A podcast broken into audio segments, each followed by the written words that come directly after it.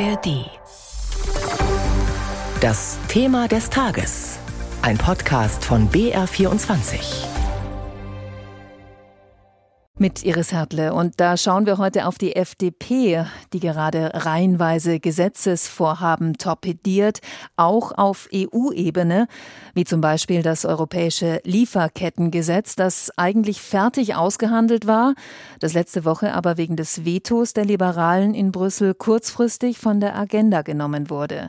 Wir hören zuerst den FDP-Fraktionsvize Lukas Köhler, der erklärt, warum seine Partei das europäische Vorhaben blockiert hat. Ein Lieferkettengesetz, das die Bürokratie so hochschraubt, dass Unternehmen in Deutschland überfordert sind und damit Wirtschaftswachstum, das wir dringend brauchen, senkt und hemmt, das wird es nicht geben. Dem können wir nicht zustimmen. Das haben wir jetzt mehrfach klar gemacht.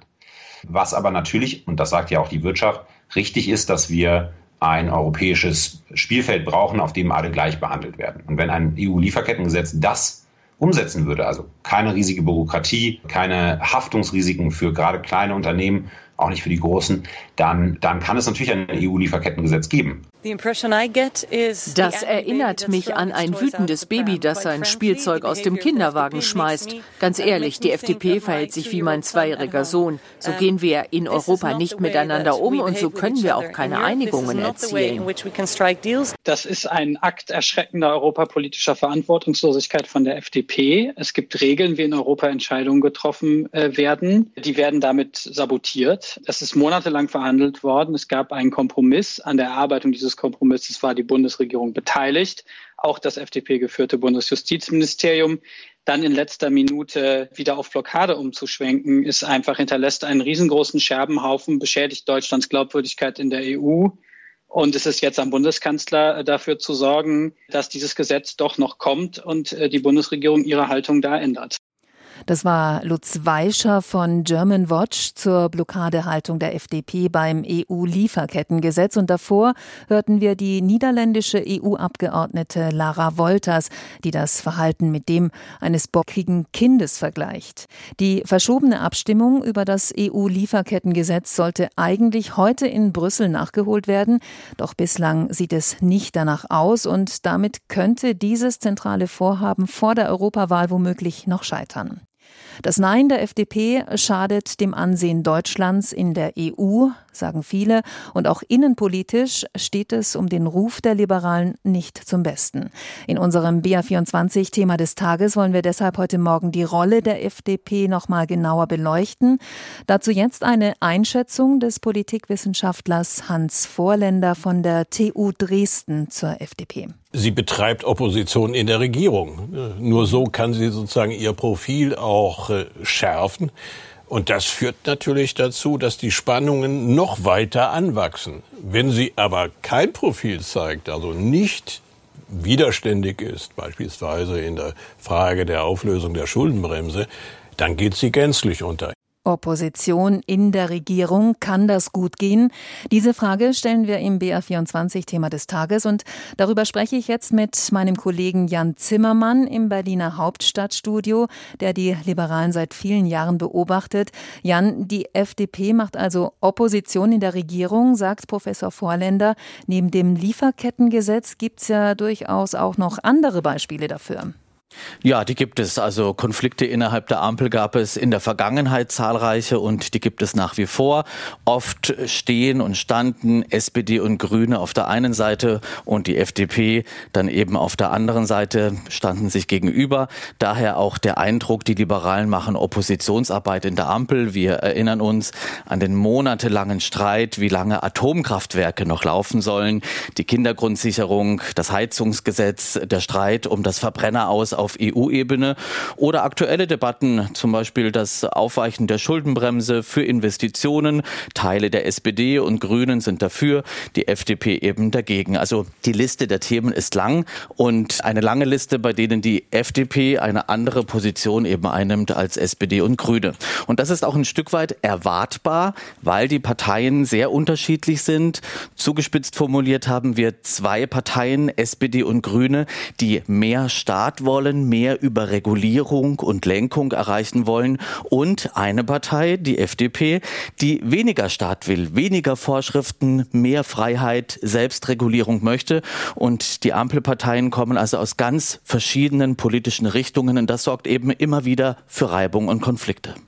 Die Partei hat ja mittlerweile das Image eines Dauer-Neinsagers.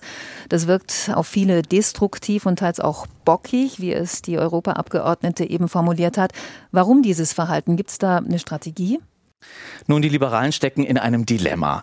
Ich beobachte unter den Anhängern an der Basis zwei Gruppen. Die eine sagt, reißt euch zusammen, hört auf mit dem ständigen Streiten in der Ampel. Ja, die FDP soll ihre Positionen vertreten, soll kämpfen, ihre Punkte durchsetzen, aber Debatte hinter verschlossenen Türen und dann Kompromisse schließen und die gemeinsam vertreten, also weniger Streit und Blockade. Und dann gibt es diejenigen, die sagen, die FDP sollte eher noch mehr streiten und sich von den beiden linken Parteien, also SPD und Grüne, nicht die Butter vom Brot nehmen lassen. Schluss mit schlechten Kompromissen und die Liberalen müssten sich viel häufiger durchsetzen und würden zu oft einknicken. Und zwischen diesen beiden Lagern muss die Parteispitze einen Weg finden und mal setzt sie auf Profilierung, klare Signale ans eigene Lager senden und ein anderes Mal eben zeigt man sich dann kompromissbereiter. Der Kurs der Liberalen scheint bei vielen ja nicht allzu gut anzukommen. Nach neuesten Umfragen ist die FDP weiter abgestürzt. 3,5 Prozent Zustimmung nur. Damit wäre sie bei der Bundestagswahl raus. Und da stellt sich dann schon die Frage, ob die FDP so weitermachen sollte mit ihrem Oppositionskurs in der Regierung. Kann das wirklich gut gehen? Vermutlich nicht, weil der bisherige Kurs, der ist eben nicht erfolgreich. Das zeigen die Umfragewerte. Die Parteispitze weiß sehr wohl, dass das ein sehr, sehr schmaler Grad ist. Dieses Austarieren zwischen Profil zeigen, eigene Standpunkte auch gegen die anderen vertreten und durchsetzen und dem Kompromisse schließen und einigermaßen geräuschlos regieren. Also es gibt kein Patentrezept für diese Situation. Wer eines hat, der könnte vermutlich derzeit bei den Liberalen damit viel Geld verdienen. Und das ist ja auch das Problem Problem der Parteiführung. Die Liberalen setzen darauf, dass sie am Ende der Legislatur eine Liste vorzeigen können, was sie alles erreicht oder verhindert haben. Und damit hoffen sie dann bei den Anhängern am Schluss zu punkten. Und sie setzen auf den Wahlkampf, insbesondere auf den Bundestagswahlkampf 2025. Und dann werden wir erleben, wie sich die FDP inhaltlich klar von SPD und Grünen abgrenzen wird, um nicht mit den beiden Ampelparteien in einen Topf geworfen zu werden. Zum Schluss nochmal zurück zu Hans Vorländer von der TU Dresden. Der sagt, dass Regierung der FDP eher schadet als nützt. Wir haben eigentlich ein Muster. Und dieses Muster sieht so aus, wenn sie im Bund regiert, verliert sie in den Ländern und muss um ihren Wiedereinzug kämpfen.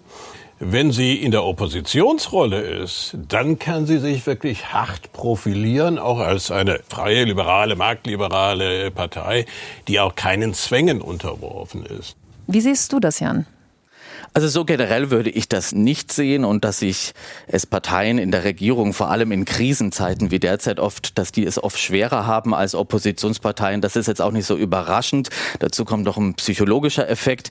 Wenn man einmal das Image des Neinsagers, des Blockierers hat, dann kriegt man das schlecht wieder los. Das ist ein Problem. Das macht natürlich die Partei derzeit nicht besonders attraktiv.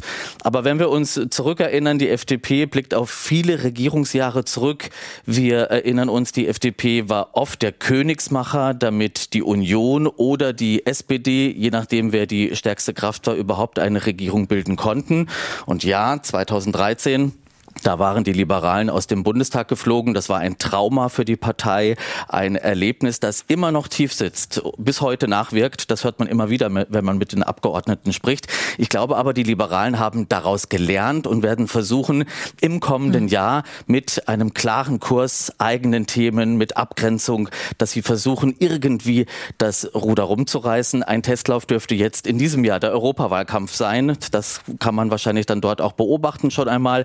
Auch deshalb die deutlichen Ansagen und Neins auf EU-Ebene. Das waren Einschätzungen von Jan Zimmermann aus Berlin zum Kurs der Liberalen und ihre Rolle in der Regierung. Große Momente, die die Welt verändert haben. Aber auch das Alltagsleben der Menschen früher.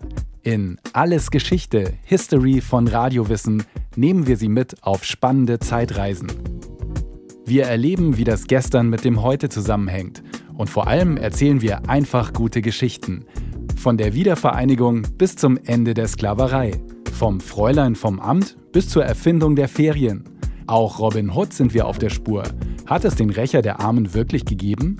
Und unser Podcast reist noch weiter zurück in die Vergangenheit, bis zu den Pyramiden und zum Löwenmenschen der Steinzeit. Alles Geschichte, der History Podcast von Radio Wissen. Alle Folgen finden Sie in der App der ARD Audiothek und überall, wo es Podcasts gibt.